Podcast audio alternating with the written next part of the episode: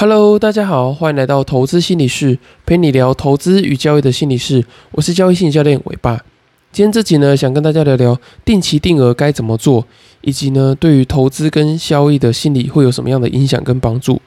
那这集也是大家也很喜欢的这个呃骨感联名的系列。然后上一次这个呃骨感联名的这个专题啊，细光子，诶，没想到竟然有将近两千的这个下载的人次收听，让我觉得还蛮呃惊喜的。所以这一次也继续跟这个骨感合作，然后由他们提供这个不错的文章，然后让大家可以用听的方式，然后来享受这种呃好的呃金融知识的学习。好，那回到主题，就是定期定额要怎么样去做，然后对于这个投资跟交易的心理有什么样的影响跟帮助呢？我们常常会有一个状况，就是当你存了一笔钱，然后想要投资的时候，其实对于呃市场上有这么多的标的，然后有这么多的时间可以买进跟卖出，我们常常会很呃纳闷或是犹豫，说不知道该选什么样的标的，或是选什么样的这个进场的时机。那随着现在资讯非常的发达，其实大家对于这个选择标的的这个障碍，可能已经下降蛮多的，因为有蛮多的呃，不管是 YouTube 啊、Podcast 或者是呃相关的这些粉丝专业等等的。都有蛮多推荐不错标的的这些呃网站，或者是呃相关的自媒体可以参考。可是呃进出场的时机啊，通常还是要靠呃投资人跟交易者自己去选择。那这个时候你就会很烦恼，说，诶，我该什么时候进场？然后进场的时候呢，要放多少资金？然后这个时候呢，呃，这个定期定额这个投资方法，就可以让这个呃大众，就是一般的这个投资人，对于呃投资降低蛮多呃择时或者是放入资金的这个门槛。因为它就是一个呃固定时间，然后固定金额的方式去做投资。那为什么定期定额是一个还不错的方式呢？因为如同它呃字面上的意思，它可以让你在固定的时间投入固定的金额，你就不用一直去呃烦恼说我该怎么样去做这个呃资金的布局。那价值投资之父班杰明·格拉汉他也曾经在他的这个书里面提到。定期定额可以让这个一般无法评估价格高低的投资人，透过这个分散的方式去降低投资的风险，并持续累积资产。所以呢，我觉得定期定额的这个好处呢，就是啊，在有时候有些人他如果说择时进出的话，他可能会错过一定时间的这些呃涨幅啊。或者是呃这些系统性的这些呃成长带来的好处，那透过定期定额的这个好呃方式呢，它不管经历呃涨或是跌，长期来看呢，它的这些波动其实就会被呃这个时间给平均掉，然后它还可以呃获得持续参与市场的这个机会。那以我们常见的这个元大台湾五十，也就是零零五零，那在二零二二年的时候啊，如果说你十月中在这个大盘的低点。你有呃持续的透过定期定额的方式去做进场的话呢，虽然当时的零零五零它最惨跌到这个剩九十六块，可是现在呢已经回来涨到这个一百二十元的这个呃水位，那它中间的这个涨幅呢有接近三十个 percent。如果你说你在这个二零二二年十月啊之前就持续有这个呃陆陆续续透过定期定额的方式去做扣款的话，诶，你其中也有机会可以呃买到这个二零二二年十月这个低点。而且平均成本下来的话呢，诶，其实你可能也会有个呃十几个 percent 的这个呃获利的机会。所以这个定期定额啊，对于呃投资人，如果说你不知道什么时候要买进，然后或者说你也没有办法去抓清楚说，诶，相对高点低点在哪里的话呢，其实定期定额就是一个蛮适合你的方式。那讲到定期定额啊，其实我们要提到一个很重要的这个观念，就是微笑曲线。就是当这个价格经过下跌之后，再上涨回来的时候，其实你并不是买到一个呃相对高的成本，而是你是买到一个平均相对低的一个成本。因为虽然说呃，假设你是一百块的时候看到这只股票，可能是呃三年前，然后你看到这只股票一百块，然后它它中间经历过很多的这个下跌，然后呢过了三年之后，它再回到这个一百块的这个呃价格，那你会想说，诶，一百块。一开始三年前一百块，三年后也是一百块，那我这样子买会不会赚钱？诶，其实如果说你是靠着这个定期定额去呃固定扣钱，然后呢维持一定的时间有一个累积的话呢，虽然说呃过了几年它价格回到一样的位置的时候，其实它还是会赚钱的。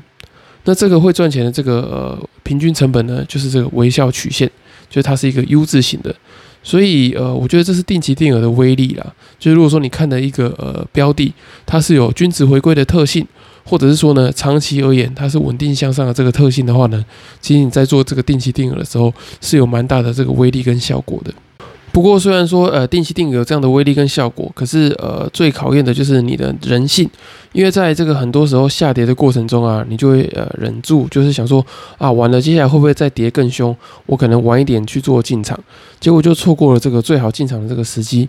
或者有时候你可能看有一些标的啊啊涨得很凶。例如说，像前一阵子这个 AI 概念股，那当如果说你还在定期定额去扣这些呃，不管是指数型基金啊，或是一些相对比较保守、大家都在存股的这些标的，或是全资股。那你就想说啊，别人买那些 AI 股票都涨那么凶，那我还在这边傻傻做这个定期定额，你可能就会去做这个呃停扣，或是把这些里面的这些资金呢，呃出出来去买一些呃相对波动比较大的这些呃成长性的股票。那这个时候呢，你可能就没有办法享受到呃定期定额所带来这个好处。所以我们在做这个定期定额的时候啊，就需要在这个下跌的时候去做坚持。那当坚持的时间久了之后呢，平均成本就会一直下降，然后等到价格上涨回来的时候，就可以比较快的去呃有这个回本或是获利的状况。那除了微笑曲线以外呢，我也提一下定期定额额外的这个四个优点。那第一个呢，就是它可以省去研究市场跟价格的时间。因为你如果说你选择定期定额之后啊，你就不用时时刻刻呃盯着这个盘面的价格去做这个呃干预，或者是去做这个进出场的动作。我觉得这对于蛮多的这个上班族来说呢，都是啊还不错的选择。因为你想想看，你只要研究好一次股票，或是研究好一次这个呃指数型基金或是 ETF。你后续呢，只要定期的去做这个追踪或是观察就可以了，不用像呃有些主动型的投资人啊，或者说做这个现股当冲，就常常需要呃每天去盯着盘面，然后呢看这个盘面的波动，可能需要一直去更换标的，然后也需要一直去做非常多或是非常大量的啊基本面研究等等的。那你如果说你透过定期定额，你只要筛选一次的标的，就可以呃获得比较长期然后比较稳定的这个呃平均报酬。那第二个优点呢，就是呃，它在分散呃特定时间投入市场的风险。那呃，之前有听过一个研究，他说，如果说你呃错过了这个市场中可能呃十个主要的这个涨幅的话呢，你就会错过呃蛮多的这个报酬。所以呢，你如果说透过定期定额的方式呢，你就一直在这个市场里面，然后呢，你也不会错过呃市场呃整体向上的这个呃报酬。那你也不用担心说，哎，我有时候会不会我在择时进出的时候呢，会不会刚好呃择到这个不好的地方去做进场，然后呢择到好的地方去做这个出场？那你如果说你是用这个定期定额的方式呢，你就不用担心这个问题。那第三个定期定额的优点呢，就是它可以节省频繁进出市场的这个手续费。因为如果说你是呃单笔进出，然后呢用这个波段交易啊，或是当日冲销，其实它累积的这个呃成交的呃手续费是非常可观的。那可是如果说你是定期定额的话呢，诶，你持续的投入，然后小金额的投入，那它其实累积的这些呃交易的手续费其实是蛮低的。而且有些券商啊，它还会透过这个呃定期定额的方式呢，呃给你一些手续费的折扣。所以我觉得这个也是一个蛮不错定期定额的优点。那最后一个定期定额的优点呢，就是呃从长期的角度来看啊，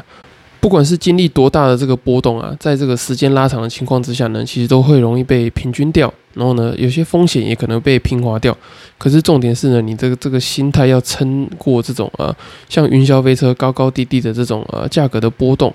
那当你能够撑过这些波动之后呢，诶，你就可以享受这种哦，长期来看，然后呢，把这个波动或者是风险平滑掉、平均掉的这个状况。然后呢，最后你就可以取得这个市场的平均报酬。然后你也有一定的资金累积在这个呃你的部位里面。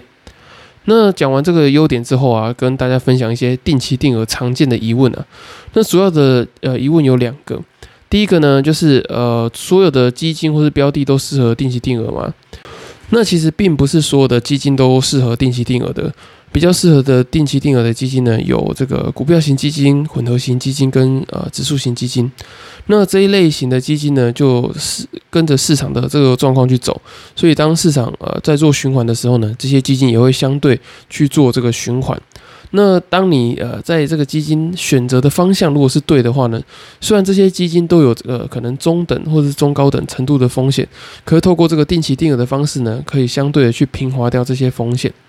但如果你选择的是货币型基金啊，或者债券型基金，可能就比较不适合这个定期定额，因为这类型的基金呢，本身在这个价格循环上可能比较没有那么明显。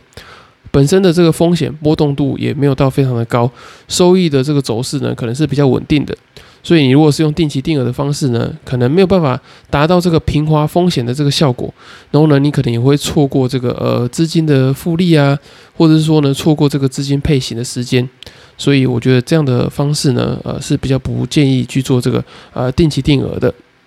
那第二个常见的疑问呢，就是定期定额这个投资的期限是不是越长越好？那这个其实也是大家普遍存在一个迷失了，就是定期定额虽然是一种呃长期投资的策略，可是呢，如果说你一味的只是定期定额的投入，可是，在有时候有一些比较大的这些风险，或是整个这个呃整体经济的这个结构开始在转变的时候，你如果没有做一些赎回啊，或者是再评估的时候呢，其实对于呃这种盲目的定期定额呢，也是有一定程度的风险的。那刚刚提到这个定期定额的赎回啊，其实有一个。常见的疑问也是会，呃，大家在投资定期定额的时候，也是会有这样的想法，就是它到底需不需要停利？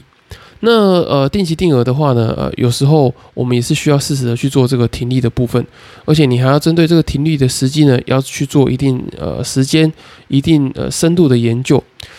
因为停利这件事情呢，并不是让你完全的去放弃这个定期定额，而是把你呃累积一个循环的这个资金呢，呃，可能把它收集起来之后呢，再去找一个更适合去做定期定额的这个部位。那在这个转换的过程中呢，就需要你花蛮多的心思啊，蛮多的这个精神去做这个研究的部分。那分享完定期定额的优点跟迷失之后呢，诶，跟大家分享一下，就是哪些人比较适合去做这个定期定额呢？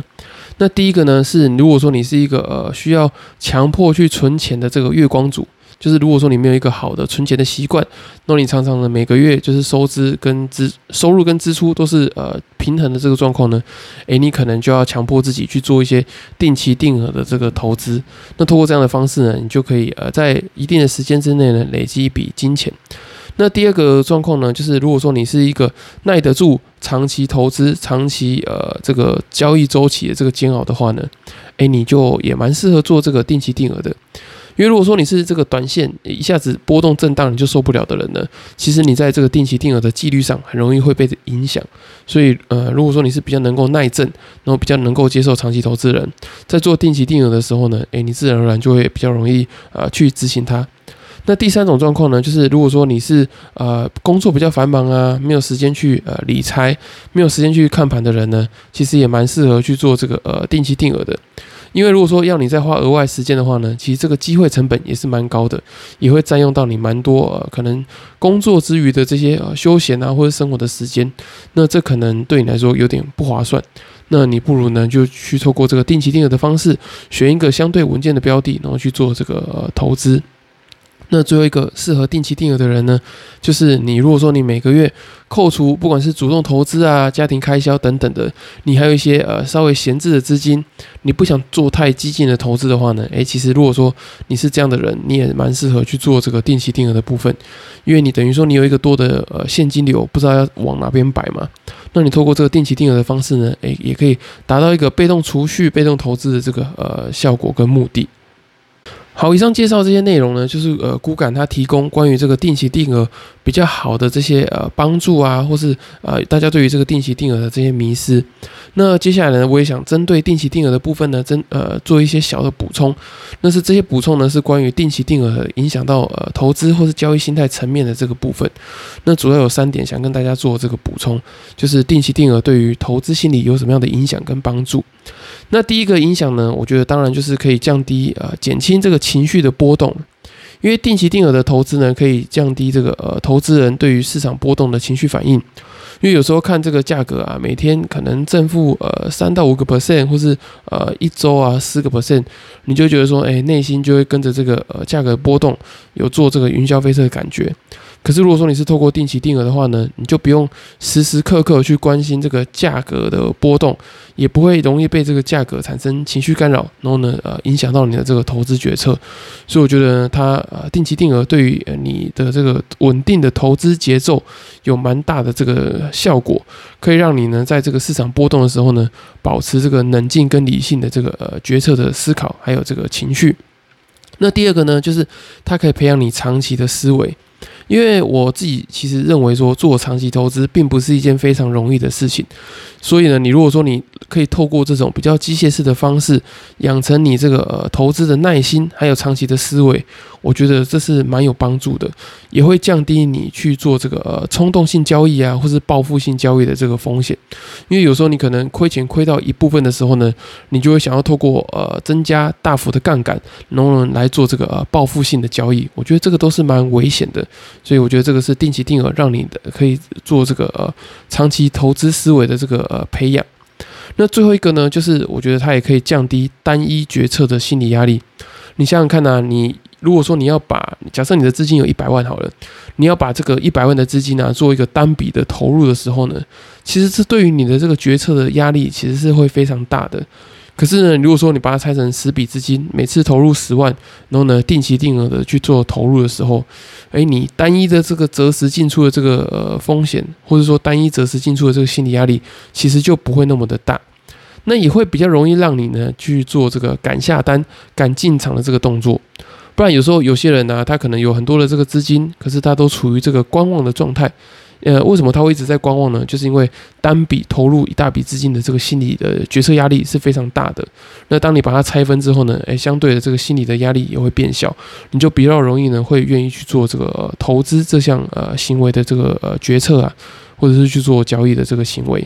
好，以上就是我对于这个定期定额对于这个交易心态的这个影响跟帮助的补充。那如果说你今天听完这集内容之后呢，你对于这个定期定额有更多的这个想法跟好奇，我也会把这个呃骨感这篇文章的这个连接呢放在资讯栏。那如果说你对于这个交易心理有更多更深入想要了解的话呢？也很推荐你去购买我刚出版的新书《在交易的路上与自己相遇》。那在书里面呢，我有写下许多在投资跟交易的过程中容易遇到这些心理的问题啊，还有这些应对的这些处理方法。相信对于提升你投资跟交易的心理素质，都会有非常大的帮助。那在书里面呢，也可以帮助你找到自己的交易心理优势，克服一些你在交易过程中遇到这些心理的议题。那如果说你没有时间看书的话，又想要快速的去找到自己的这个交易心理的盲点，改善交易心理素质，也欢迎你透过资讯人的表单，你可以报名这个线上交易心理咨询，然后来了解自己的心理状态跟这个交易策略的这些关联性，并且找到你这个投资跟交易的心理优势。那如果说你目前没有付费的考量的话呢，诶，你也可以透过这个赖的官方账号，你可以传讯息给我，然后呢，把你想要咨询或者是想要了解的一些原因呢，可以先初步告诉我，那我可能可以给你一些呃简短，或者说帮你发现说你的问题可能来自于哪里。那如果说你找不到人讨论你的这些交易心理的问题啊，交易心理的议题，或者说你对于呃投资心理学、交易心理学有更多想要了解的部分呢，我自己也有开一个呃投资心理跟交易心理讨论的群组。那一样，你呃，透过这个赖的官方账号，你输入这个呃 parkas 听众专属的这个呃秘密的代码 PSY。我就会把这个呃连接传给你。那呢，在这个群组里面有蛮多人，他们会大家会分享自己在呃投资或是交易的过程中遇到的一些心态的问题。那我也会在提出问题之后呢，诶，给大家一些回复，或者是一些专业意见啊，或者是分享一些还不错，就是我觉得看到，我觉得蛮推荐给大家一些投资心理或是交易心理的知识。好，以上就是今天的内容，谢谢大家呃耐心的收听。那如果说呃大家呃觉得还不错的话呢，可以帮我到这个 Apple Podcast 或者其他平台给我五星的评价或者留言，我会非常的开心。然后呢，你也可以透过这个呃粉丝专业呃伟爸的交易心理辅导师留言呃问题给我，那我也会在之后的这些集数里面呢，再把你们的问题整理起来，然后呢再做成呃 Podcast 回复给你们。那我们就下次见喽，拜拜。